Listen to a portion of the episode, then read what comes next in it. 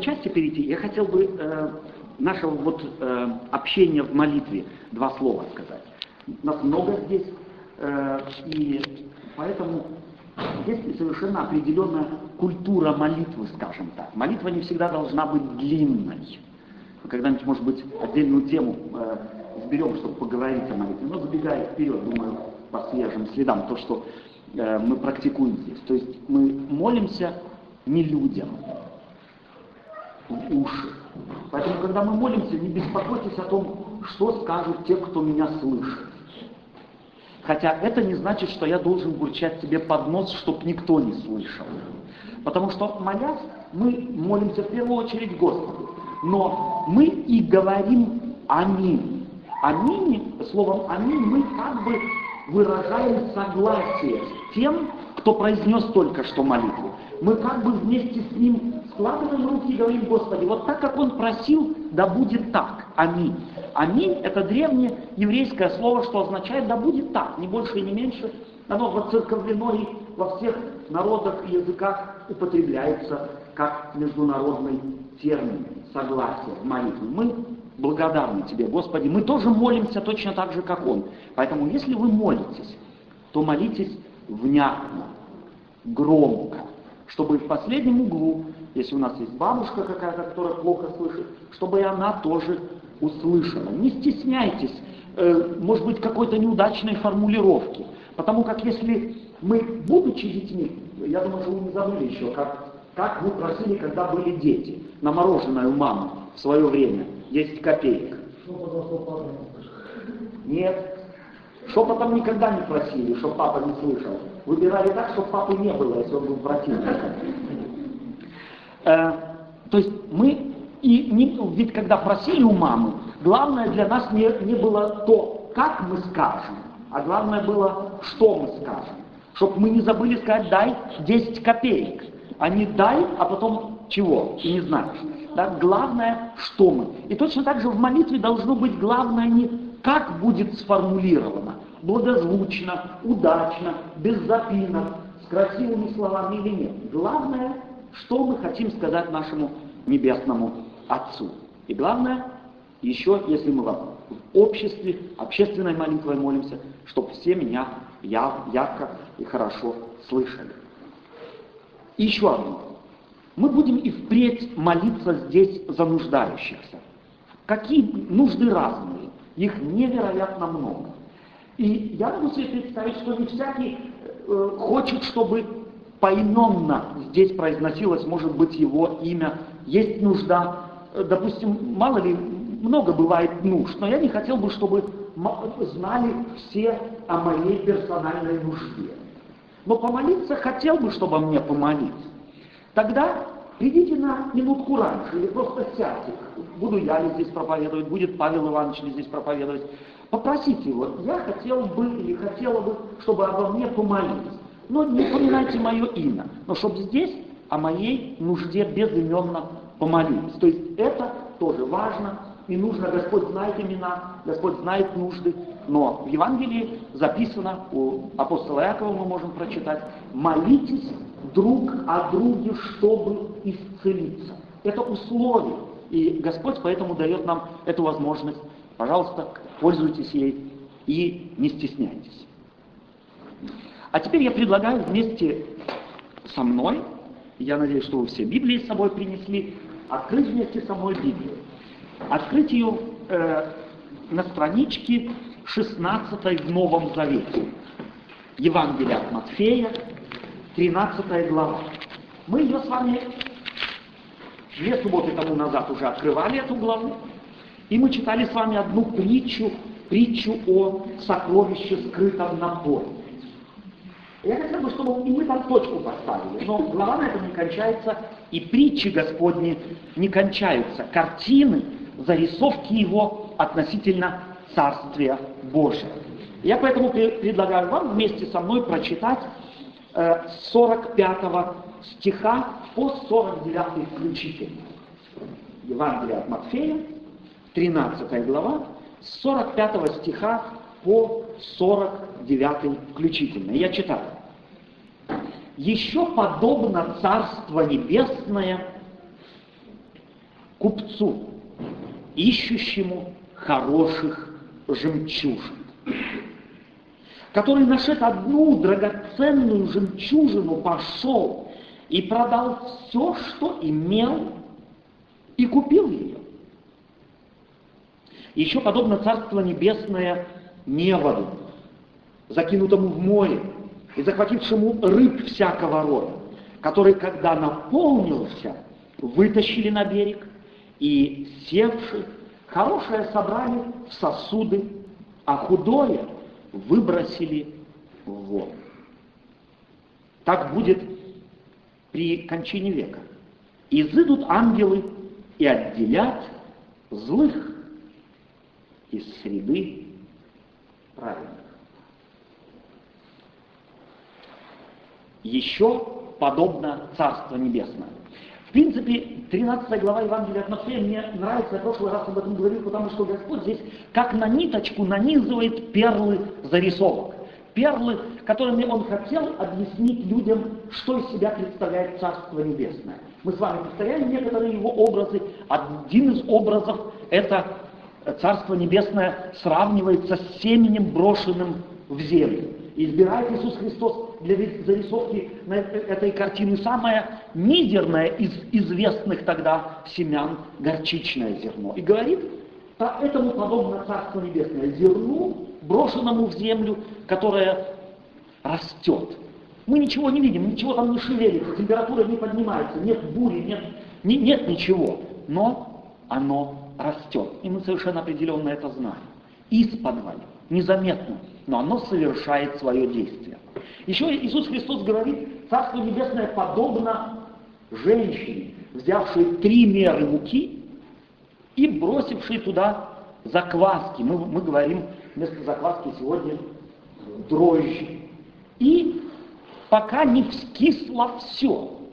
Окей, мужчины, может быть, еще не раз не замешивали тесто на дрожжах, может быть, вообще никакой никогда не замешивали. Но женщины вам точно скажут, что и каждому из нас уже, даже если мы и мужчины не замешивали никогда тесто, то знаем совершенно определенно, что жена, если не замесит его, там его немного, где-то на дне тепло ставит, а потом глядишь, его становится невероятно много. И ни с одной стороны оно как-то увеличивается, ни с другой как-то криво, косо. То есть оно как-то равномерно поднимается.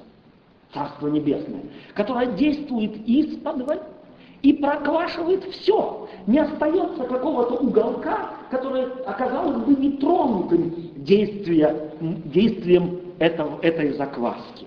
Царство Небесное подобно.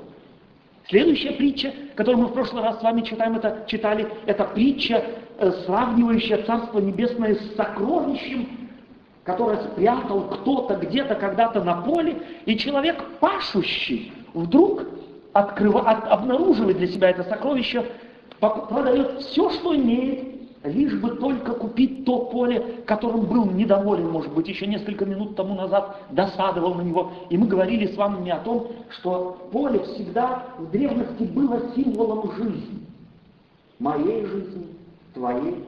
Же мы иногда досадовали свою жизнь. Надо же, ухватило меня выйти за этого замуж, за, э, жениться на то или еще что-нибудь. Но это твое поле. Ты его не выбирал. Бог дал тебе. И Он на твоем поле скрыл сокровище. Найти его может только тот, кто трудится над полем своей жизни. Иногда, а может быть чаще всего, в поте лица. Почему Иисус Христос рассказывает притчу одну за одной, всякую начинает со слов «еще подобно Царство Небесное». Знаете почему? Потому что Царство Небесное зарисовать или нарисовать одной картиной и выяснить все грани невозможно. Царство Небесное подобно отработанному драгоценному камню, отшлифованному, у которого много граней. Невероятно много граней. И путей к Царству Небесному, индивидуальных путей, невероятно много. У одного оно, этот путь может быть сравним с зерном, брошенным в землю, Живет женщина, верующая христианка, со своим мужем, алкоголиком горьким, э, может быть, бийцей даже, человеком, который пальцем не, ши, пошевелит в доме по хозяйству, а она терпит его, несет его, и таких примеров много. И вдруг, когда она уже всякую надежду потеряла, на то, что он станет человеком благородным, облагородится, вдруг начинает что-то в нем проявляться. Царство Небесное. Так твой пример может, твое терпеливое бытие рядом с другими людьми может быть тем заражающим по-доброму примером и изменяющим людей. Не только бациллы заражают, не только зло заражает, добро заражает также. Попробуйте когда-нибудь, где может быть э, напряженная обстановка, где может быть э, люди начинают где-то обвинять друг друга, взять и сказать доброе слово, улыбнуться, но только уместно. И вы, может быть, заметите, как добро тоже заражает. Если бы добро не заражало, то не было бы смысла школам, детсадам, университетам. Там учителя, педагоги, преподаватели, не было бы смысла воспитания дома в семье. Там родители пытаются заразить добро, пытаются заразить благо. Так Иисус Христос рисует следующую картину и говорит, еще подобно Царство Небесное купцу, ищущему хороших жемчужин. Притча эта непосредственно следует за притчей о э, сокровище, скрытом на поле. Там представителем или в этой картине, в этой зарисовке главным действующим лицом является тот, может быть, батрак, тот нищий, который нанялся пахать чье-то поле.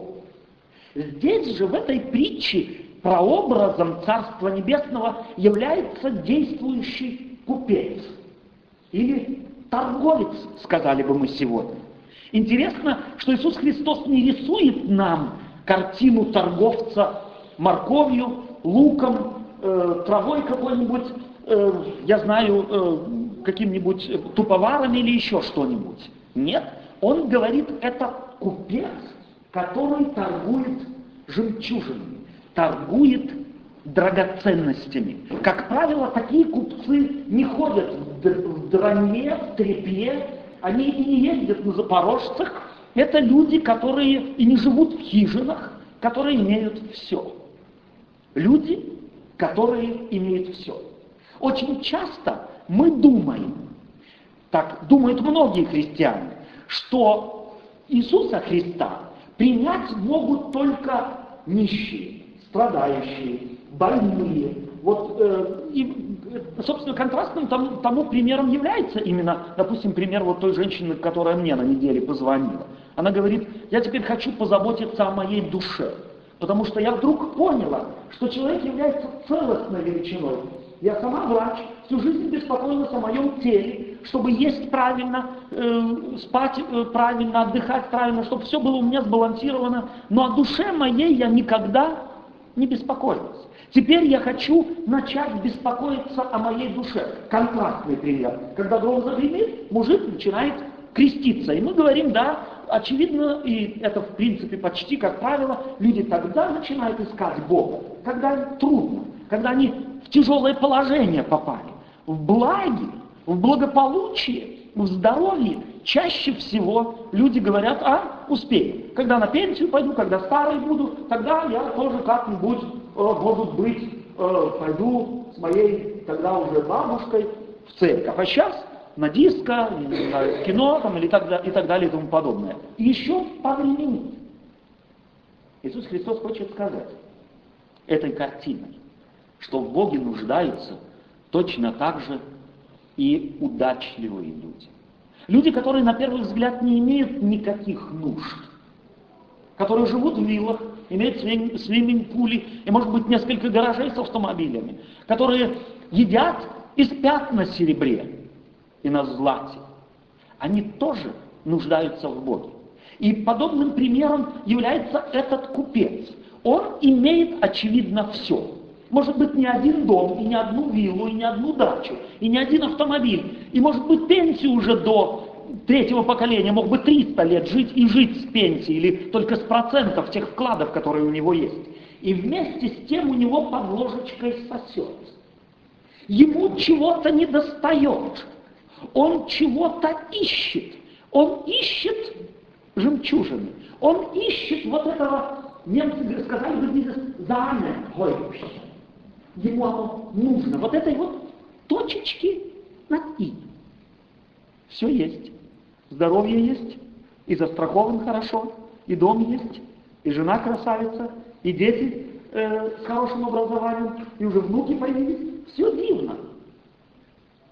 Но чего-то не достает. Чего-то не хватает. И мы удивляемся, когда слышим, что какой-нибудь артист с мировым именем вдруг спился. Или в наркотиках потонул. Вспомните Мерилен Монро. Э, э, женщина, которой восхищались все. И все мужчины готовы были, только счастливы были бы ее туфли поцеловать, не говоря уже о большем. Но она не была счастлива. Имела все. Весь мир лежал у ее ног. Но чего-то она искала. Искала в наркотиках. Искала в том, что сводила мужчин с ума. Нашла? Нет. И это, эту проблему здесь Иисус Христос рисует.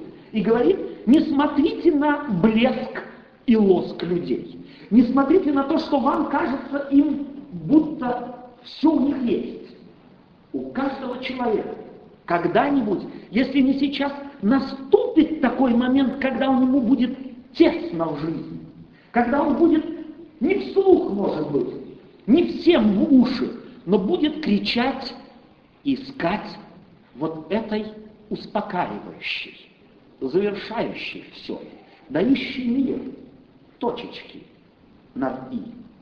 Еще, подобно Царство Небесное купцу, ищущему хороших жемчужин. Я неоднократно подчеркивал, еще раз хочу подчеркнуть, Иисус Христос знал жизнь. Иисус Христос знал детали и нюансы жизни. Иначе он не мог бы буквально одним росчерком, одним штрихом зарисовки нарисовать невероятно сложный и захватывающий вместе с тем процесс.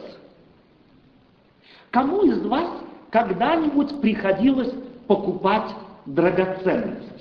Можно попросить руки поднять? Драгоценности кому приходилось покупать? Один, два, три, четыре. Э, я думаю, что большему количеству людей. Никто из вас никогда э, обручального кольца не покупал? Упс, я свой забыл сегодня. Не покупали? А разве не драгоценность?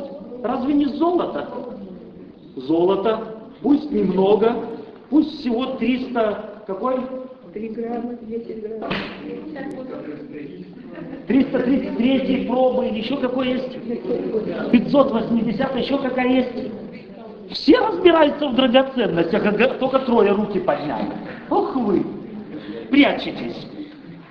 Не бойтесь, мы в финанс-амт ничего не сообщили. Не, ну бывает равноценное кольцо, может, драгоценность. Э, это другое дело. Мы об этом не говорим. Мы говорим об истинных драгоценностях.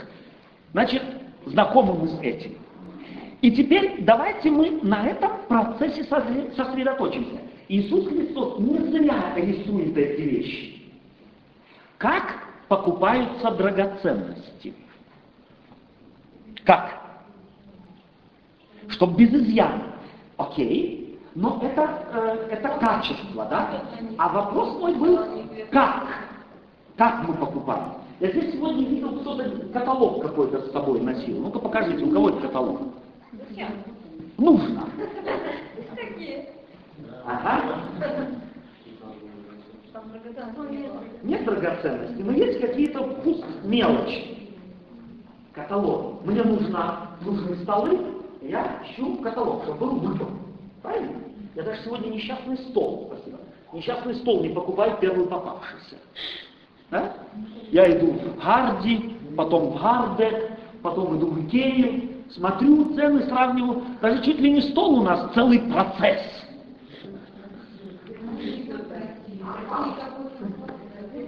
И сейчас вы давно в России не были. И в России точно так же. Обыкновенный стол. Не покупали первый попавшийся. Пришел, который из завода «Красная звезда» и купил его сразу. Один, что в Ленинграде, и во Владивостоке, и в Уссурийске один и тот же. Нет, сегодня и стол целый процесс. Тем паче драгоценности. Как мы покупаем драгоценности? Представьте себе, вы хотите купить кольцо вашей супруги на Валентинов день, день влюбленных. Пошел уже. Э, хотите купить, хотите купить что-то приятное кому-то. Вы что сделаете? Вы первое посмотрите на финансы, потому что вы э, социал-гильфы получаете. Но и даже не социал-гильфы получающий обязательно посмотрит на свой бюджет. А что ему под силу? Первое, что ему под силу. И когда он знает, что ему примерно под силу, тогда он начинает, начнет рыться в каталогах. Если не в каталогах будет рыться, то во всяком случае станет заглядывать там и здесь в отделение, где то или другое можно купить. Будет тут присматриваться, будет там присматриваться и будет искать. Представьте себе, вы с вашей супругой вместе хотите что-то купить. Вы, естественно, не стоит да, вместе с супругой покупать вместе. Вы сядете вместе и будете долго спорить. Вы будете долго предлагать. Она одно, вы другое. Потом вы опять третье. Вы знаете, я сейчас как раз вот э, две недели тому назад был у моего сына, он дом свой завершает, и какие-то несчастные, э, несчастная капельная плитка. Вот такая куча каталогов у них. И они сидят вечерами, один не пойдет. Второй, ничего не нашли. Третий, может быть, вот это, шаг, может быть, вот это, тоже не пойдет. Другой, а давай мы все это кинем, поедем в магазин, чтобы посмотреть на самом деле, что это. Какие-то несчастные плитки. Процесс целый. У вас появилась мечта, и вы начинаете искать.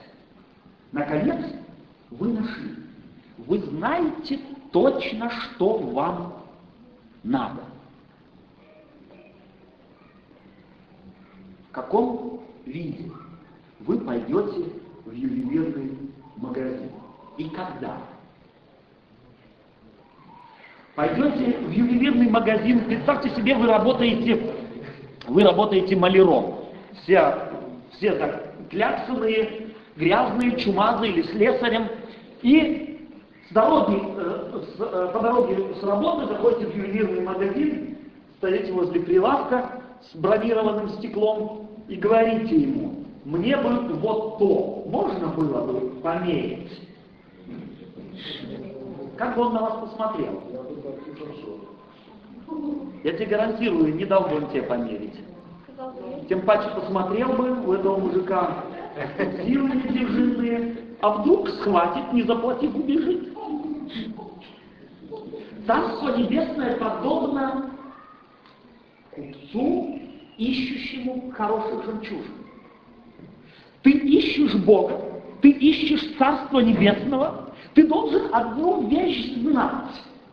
Ты прежде всего должен бы спросить себя, а тебе это вообще под силу? Ты на самом деле хочешь того, чего ты хочешь? Не идешь ли ты просто на поводу какого-то стадного инстинкта? Мама идет, папа идет, бабушка, соседка. Ну, идут туда русские, по-русски попеть, поговорить, помолиться, поболтать о другом, третьем, пятом, десятом. Ну, и я пойду тоже. Я этого, собственно, не хочу. И если бы они не шли, я тоже, может быть, не пошел. Но так как идут, и я тоже пойду. Стадный инстинкт. Драгоценности не покупают из чувства стадного инстинкта. Потому что тот, кто захочет драгоценность купить из чувства стадного инстинкта, то тому он просто не будет под силу, он пупок надает себе. Царство Небесное подобно вот этой жемчужине. Прикинь, оцени себя. Способен ты? Хватит у тебя сил? Хочешь ты? Ты должен привести мысли свои в порядок. Пока у тебя хаос там в голове, нет смысла заниматься идеями Царства Небесного. Необходим какой-то порядок. Тебе необходимо разобраться. Если ты действительно Царство Небесного ищешь, то тогда не останавливайся просто на том, что тебе один пастор там говорит где-то. Поищи, возьми этих каталогов, возьми Библию, пойди к лютеранам, пойди к католикам, пойди к православным, пойди к адвентистам, к баптистам, начни искать. Я довольно часто спрашиваю христиан, ходящих в церковь, почему вы православны? Он, ну, бабушка моя православная, я православный. А ты все делаешь, как твоя бабушка? Нет. Я только вот в церковь хожу, как моя бабушка. А живу, как я. И ем, как я. И вкус у меня, как я, не как у бабушки. Я не вяжу себе платок, как бабушка. В церковь хожу, как бабушка. Поймите, что это, очевидно, скорее всего, что-то здесь не здорово, не здраво. Иисус Христос рассказывает притчи для того, чтобы выяснить совершенно определенный процесс. Если ты хочешь действительно драгоценности, то ты возьми каталоги в руки, просвети себя.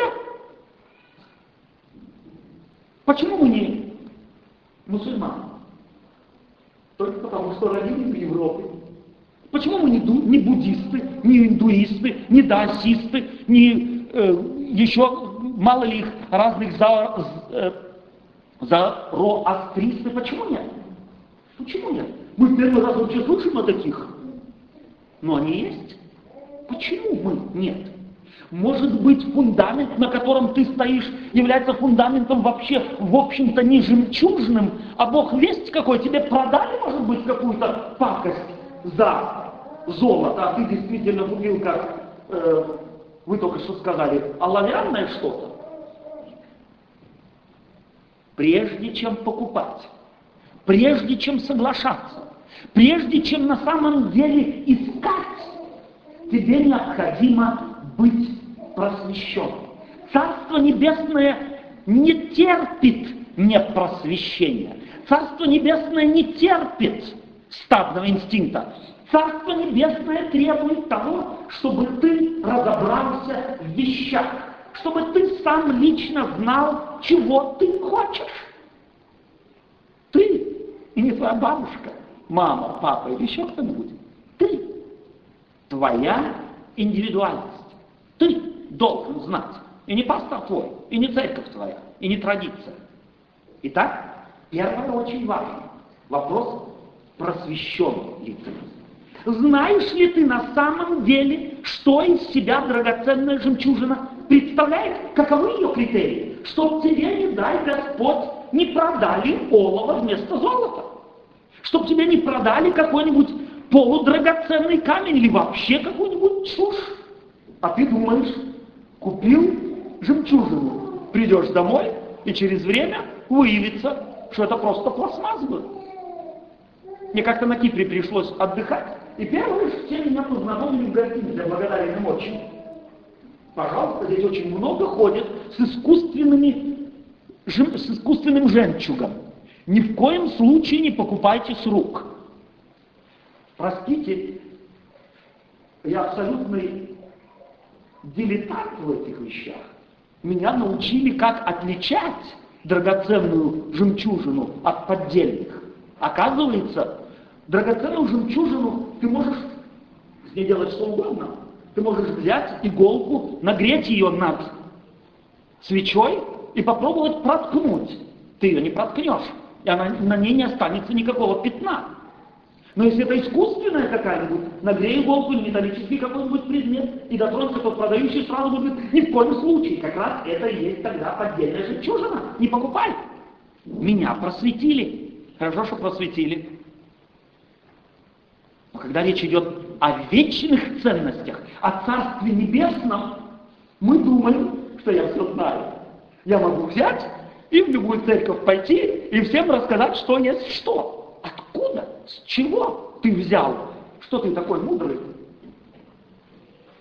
Первое, ты должен просветиться. Это процесс. У кого-то длиннее, у кого-то короче. Но это неотъемлемый процесс.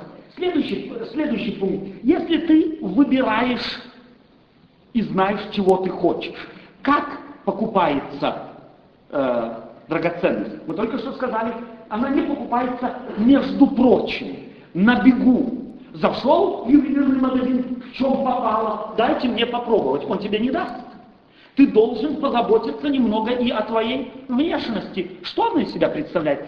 Являешься ты личностью, внушающей доверие. Являешься ты ли ты личностью, внушающей доверие? Ты сам себе веришь? Ты сам себя принял таким, какой ты есть? Когда ты утром в зеркало смотришь, ты говоришь «Доброе утро, здравствуй, Отто, я рад, что ты есть». Или ты говоришь, что хочешь ты себе день споганить, может, должен в зеркало ты глянуть. Каковы твои отношения с тобой самим? Ты себя принял? Или какую-то часть тебя самого ты глубоко в сердце ненавидишь? Это второе. Ты должен себя принять. Прими себя такой, как есть. Такой, какой ты есть. Со всеми твоими нюансами, со всеми твоими червоточинами, со всеми твоими, может быть, не очень приглядными вещами. Это второе. Третье. Когда ты приходишь или когда ты идешь покупать, ты не идешь и не делаешь это на бегу. Драгоценности не покупают на бегу, между прочим, вот так вот, как покупают э, картошку. Милый, ты будешь идти с работы, забеги, пожалуйста, в Азии и купи мешок картошки. Жена не говорит тебе, милый, ты помнишь, мы с тобой выбрали вот то-то и то-то кольцо для меня с, бриллиант, с бриллиантами и несколькими жемчужинами. Вот ты забеги там, между прочим, купи. Царство Небесное не постигается между прочим. Так вот, левой немного. Царство Небесное – это серьезная вещь. Царство Небесное – это то, чему необходимо посвятить время. Царство Небесное – это то, что не постигается просто так поверхностно. Если ты к Царству Небесному относишься поверхностно и не готов выделить хоть какое-то время, тебе обязательно продадут на рынке чушь, тебе продадут ерунду, ты будешь пойман, потому что много уже пророков появилось в мире. Царство Небесное – это серьезная вещь. Ему необходимо посвятить время. На бегу, просто так, между прочим, левой, как кефир покупают, или сыр, или картошку. М-м. Царство Небесное подобно жемчужине. Подобно купцу, который ищет и знает толк и посвящает время. Купец, который ищет драгоценную жемчужину, занят этим сколько минут в день? Ему она ночью снится. Он целиком и полностью пропитан этим желанием найти эту жемчужину. Это не просто улетучивающееся время от времени появляющееся чувство. Сегодня у меня грипп, я плохо себя чувствую, а Боже, пожалуйста, ты меня как-нибудь спаси. Спас, гриппа нет, температуры нет, и мне Царство Небесное не нужно. Мне трудно, попал в Германию, языка не знаю, э, мою профессию здесь не признают, то, другое, третье. Ах, пойду в церковь, свечку поставлю, может быть, что-нибудь будет лучше. Можешь забыть. Ты имеешь дело с кем угодно, только не с Богом и не с Царством Небесным. Ты имеешь дело с традицией, может быть, плохой или хороший, это другое дело, с более долгой или менее долгой, но ты не имеешь ничего общего с Богом и с Царством Небесным. Еще очень важная вещь. Представьте себе этот купец вы. Представьте себе, вы нашли эту жемчужину. Представьте себе, вы знаете, чего вы хотите, и вы стоите перед прилавком. С той стороны продавец, вы с этой стороны. И вы говорите, я вот это вот хочу. Что оно стоит? И продавец говорит, оно стоит все, что ты имеешь Бога. Я прикинул и думаю, это сделка. Я-то ничего не имею. У меня даже на конте уже под минусом. Какой-то старый гольф 80 последнего года. Сделка пошла. Я согласен. Говорю я. Он говорит, что ж, на чем записывать, что ты имеешь. Я говорю с удовольствием. Пиши на конто минус 500 евро. Он пишет. Минус 500 евро на конто. И смотрит на тебя. А ты думаешь, ну он еще смотрит. Я уж все, что имею, в долгах, как в шелках. Он говорит, а ты что, под синим небом живешь? Нет. В квартире живу. Пишем. Квартира. А ты говоришь, она мне принадлежит, пусть пишет. Записал. Ты стоишь, недоуменно смотришь на него. Дальше говоришь, что ты имеешь. Минус 500 евро и квартира. Так что на полу спишь, что ли? Нет. Спальня есть? Есть, пиши. Спальня. Написал. Кухня есть? Есть. Пишем кухня. Так она уже шестилетней давности работает. Пишем кухня. И все, что в ней есть. Кабинет у тебя еще есть, да, и там компьютер есть, телевизор есть, все пишем. Компьютер, телевизор, пишем. Жена, дети, пишем. Жена, дети. А, гольф еще, 80 последнего года, пишем и гольф.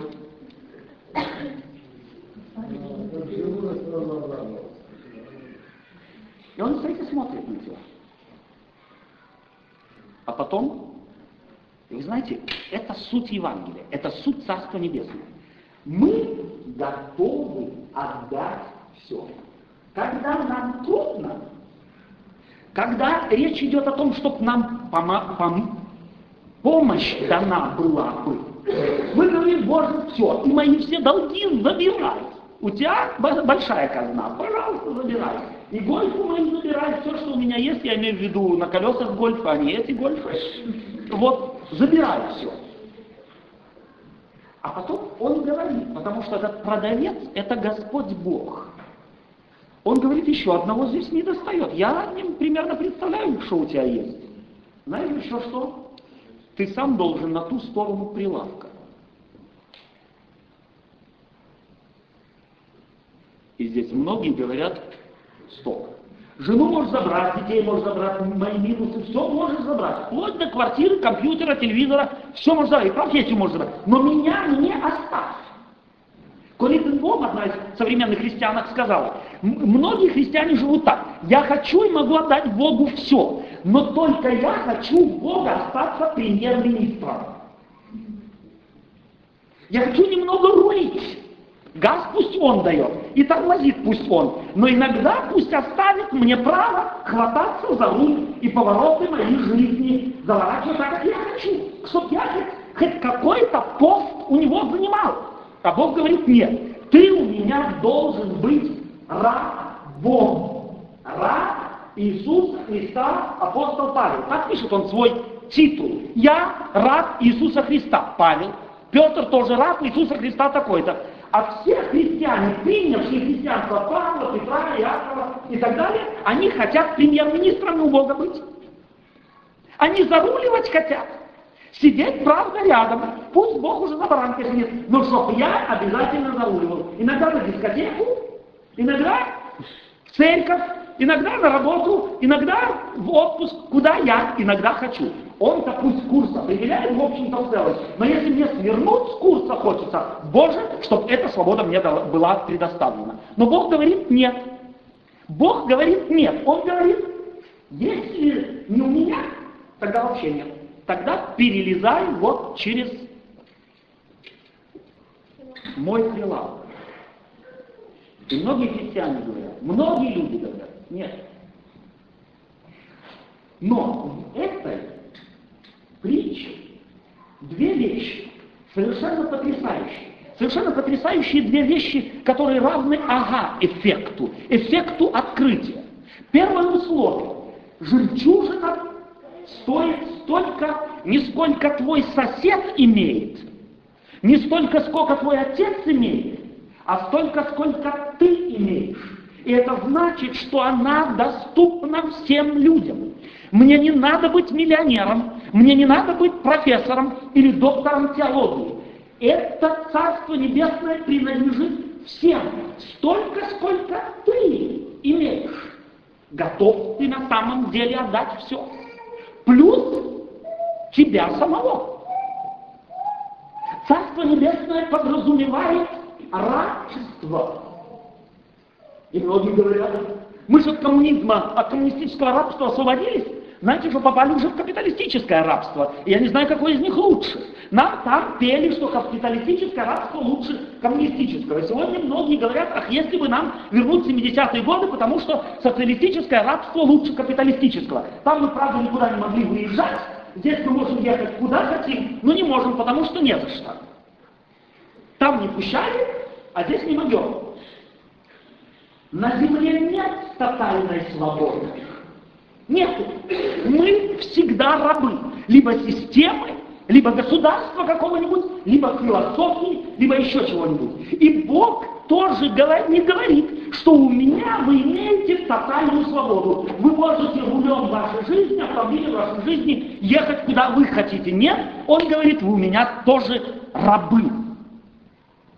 Но рабство Иисуса Христа, и здесь мы во время крещения несколько слов тому назад об этом говорили, рабство Иисуса Христа отличается тем, что от коммунизма, пока вообще от коммунизма нас не освободили, я еще не знаю как, я не разобрался вообще, как шестая часть земли была освобождена от коммунизма, я не знаю, Божье чудо. Мы сами себя освободить не могли. От капиталистического рабства мы тоже не можем освободиться сами. От рабства алкоголизма тоже не можем освободиться сами. Наркомании не можем освободиться сами. Э, курева тоже не можем освободиться сами. Мы потеем, мы боремся, но сами освободиться не можем. Противоположное этому рабству. Рабство Иисуса Христа характеризуется тем, что когда ты от Него захочешь уйти, в тот же миг ты это сделать можешь. Это одно, и по моим представлениям, решающее определение свободы. Я могу от него всегда уйти. Это первое, главное для моих, по моим понятиям, определяющая характеристика Царства Небесного. Меня там никто не привязал. Я там добровольно. В коммунизм я рождаюсь, и в капитализм тоже. Иногда приезжаю туда, в капитализм, думаю, что там лучше, чем коммунизм, но оказывается хуже, и тоже уже уехать не могу никуда, потому что здесь э, коммунизма нету. Понимаете, мы рабы очень часто. Но от Бога мы можем уйти тогда, когда мы хотим. Он не нагонит, за горло не схватит и не скажет, отдай, ты подписал, не отпущу.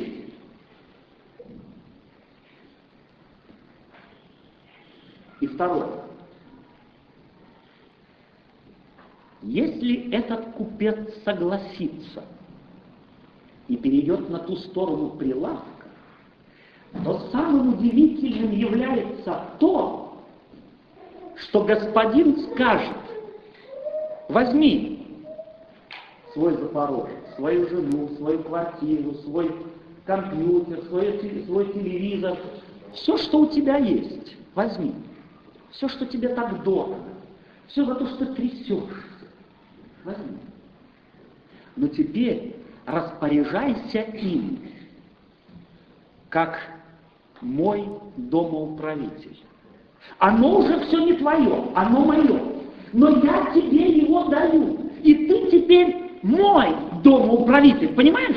Ты мне отдал, оно фактически принадлежит мне, но я тебе его возвращаю. На принципе домоуправления. Ты домоуправитель в моем царстве. Вот твое маленькое царство, вот твоя маленькая территория, твоя жизнь. Ты управляй ей, но уже по моим нормам, по моим принципам, по моим заповедям. Представляете себе? Ты ничего не теряешь. Плюс ко всему тому, тем долгам, которые ты есть, Бог тебе поможет на самом деле. У Бога есть масса механизмов, которые, может быть, нам еще не в такой степени понятны и известны, помогает нам освобождаться от всех наших материальных долгов, духовных долгов и прочих других. И плюс дает нам свою жемчужину. Вы когда-нибудь такую сделку уже делали? Заплатили за гольф, вам гольф дали, и вдогонку несут конверт, вот ваши полторы тысячи евро, которые вы заплатили за гольф, и езжайте. Такого не бывает. И этим принципиально отличается Царство Небесное. Если ты согласен отдать все твое в распоряжение Божие, Он тебя делает управителем твоего касса. Ты его управитель, твоего маленького царства. Царство Небесное подобно жемчужине. И теперь еще раз повторим. Ты разобрался уже, чего ты хочешь? Ты себя принял, какой ты есть? Да, знаешь ли, что ты должен отдать? Ты должен отдать все, плюс самого себя.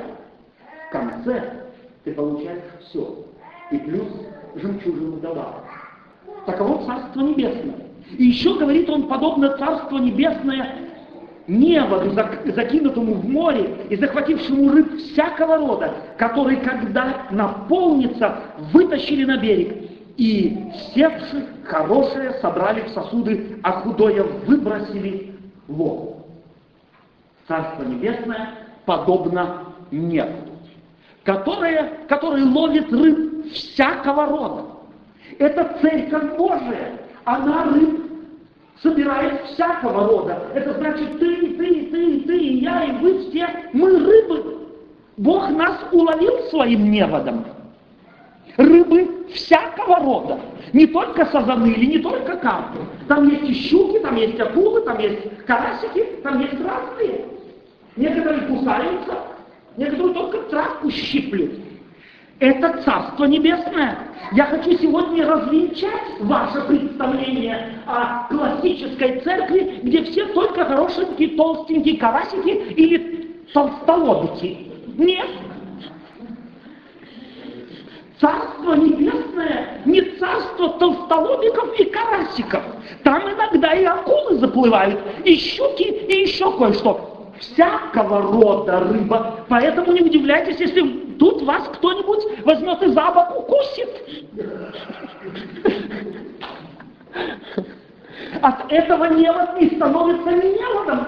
И от этого Царство Небесное не становится Царством Небесным. Это его начало, это его зародыши.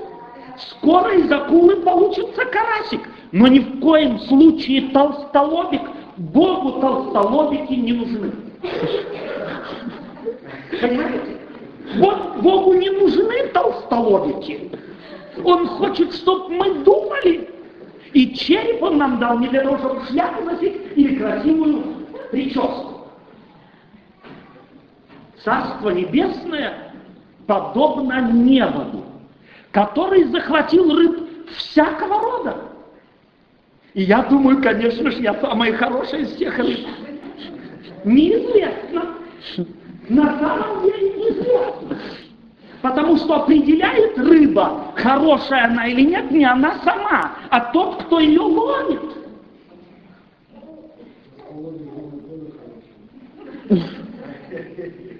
Это когда она на сковородке лежит. Толстолобики все для сковородки. Это может быть пункт, который стоит не выбрасывать из головы. Толстолобики все для сковородки. Но ты-то жить хочешь, поэтому из толстолобиков нужно превращаться в людей думающих.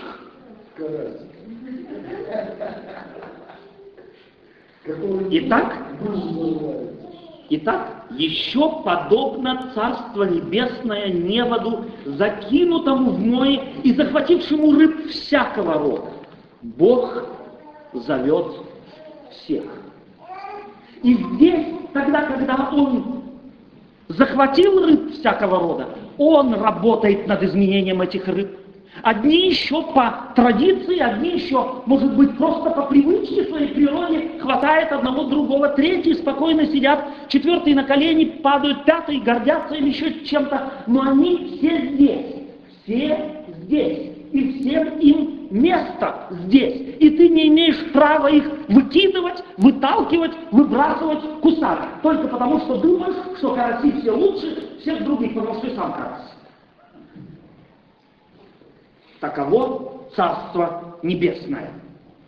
Но на этом не конец, говорит Иисус Христос. Наступит момент, наступит момент точно так же, как в ловле э, рыб вот этими неводами, наступит такой момент, тогда будет при, как при кончине века. И изыдут ангелы и отделят злых из среды добрых. И здесь, пожалуйста, обратите внимание, прочитайте в Библии. Это не я там написал так, и я так прочитал, как там написано. Он не будет выделять добрых из среды злых, а злых из среды добрых. Мы всегда думаем, мы такие хорошие, мы такие славные, и мы уже выделены из среды злых. Мы в среде злых живем, там, на улице, везде, все злые, а мы все хорошие. Бог уже нас всех выделил. Потому что женщины здесь ходят в юбках, и никогда брюки не одевают, и кольца не одевают, и не красятся, они уже все добрые, а там все злые, мы уже выделенные, мы святые, мы отдельные, отдельное государство.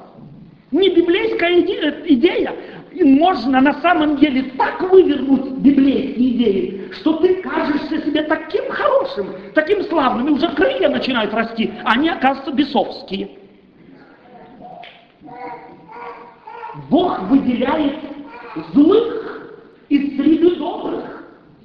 У него, если он ловит больше добрых, чем злых, точно так же, как при ловле рыб неводами. Там не выбрасывают, когда корабль затащили, когда приходилось вам э, смотреть, как разгружают э, небо? Приходилось кому-нибудь когда-нибудь? Там, если выбрасывают, то гораздо меньше, чем поймали. Там не выбрасывают две трети, четыре пятых. Нет, отдельные какие-нибудь, кто его знает, каким образом попавшие туда. Остальное большинство, 99% остается корабле остается уловом. Может быть, ты сидишь здесь и думаешь, хорошо, что я сюда хожу, но все они погибнут. Я один хороший.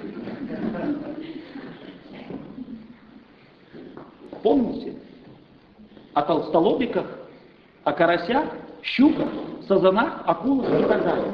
Бог выделяет злых из среды добрых. И если ты думаешь, что ты один хороший, а остальные все плохие, то я убежден в том, где-то так мне подсказывает Дух Святой, что, скорее всего, ты будешь выброшен вон, если изыдут ангелы Божьи, чтобы отделять злых из среды добрых. Им так точно известно, кто и что ты за рыбка золотая. Так будет при кончине века. Изыдут ангелы. Не люди будут определять, кто добр, а кто зол. Не люди.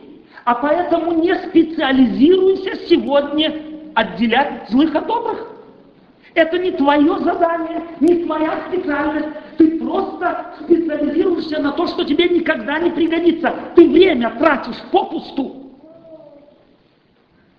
определять, кто добр, а кто зол. Бог поручил небесным существам, ангелам, которые видят гораздо глубже.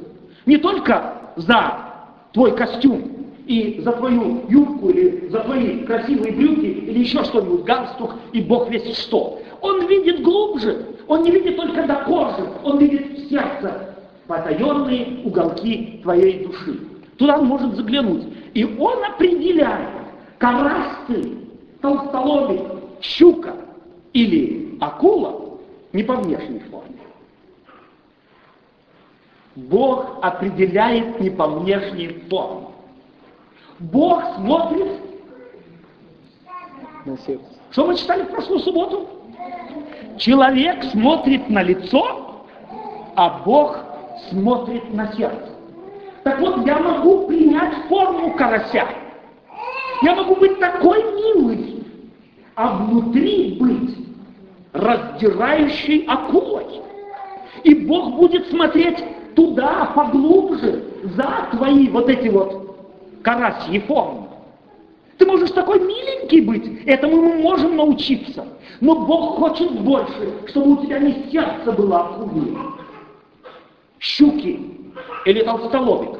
Он хочет, чтобы ты изменился. И этого от ангелов не спрячешь. Мы можем чешуей покрыться христианской. Но Бог смотрит на сердце. И Он исторгнет злых из среды добрых. И дальше и ввергнут их в печь огненную.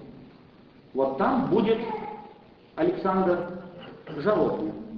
Туда все толстолобики. Там будет плач и скрежет зубов. Но мы-то все жить хотим. Поэтому я поздравляю вас всех с тем, что Бог вас привел сюда. Мы все разные. Мы все абсолютно разные, и это хорошо так. Бог хочет всех. А потому давайте будем концентрироваться каждый на себе. Себя анализировать, на себя смотреть, себя исправлять и просить Господа сил. Господь, ты знаешь, сколько у меня от щуки, ты знаешь, сколько у меня от, твердолоб, от толстолобика, чуть не сказал твердолобика. Господь, ты знаешь, сколько у меня завитамированности моих представлений, традиций и так далее. Освободи меня. Измени сердце мое из каменного и сделай, дай мне сердце из плоти. Чтобы когда придут ангелы твои, я не был бы выброшен вон. И чтоб, хотя и попал я в мир, это не было бы просто так, как пустое место. А жалко было, если бы, когда пришли ангелы Божии, тебя или меня выбросили. Я бы хотел, чтобы мы все там. И пусть Бог вас всех благословит. Аминь.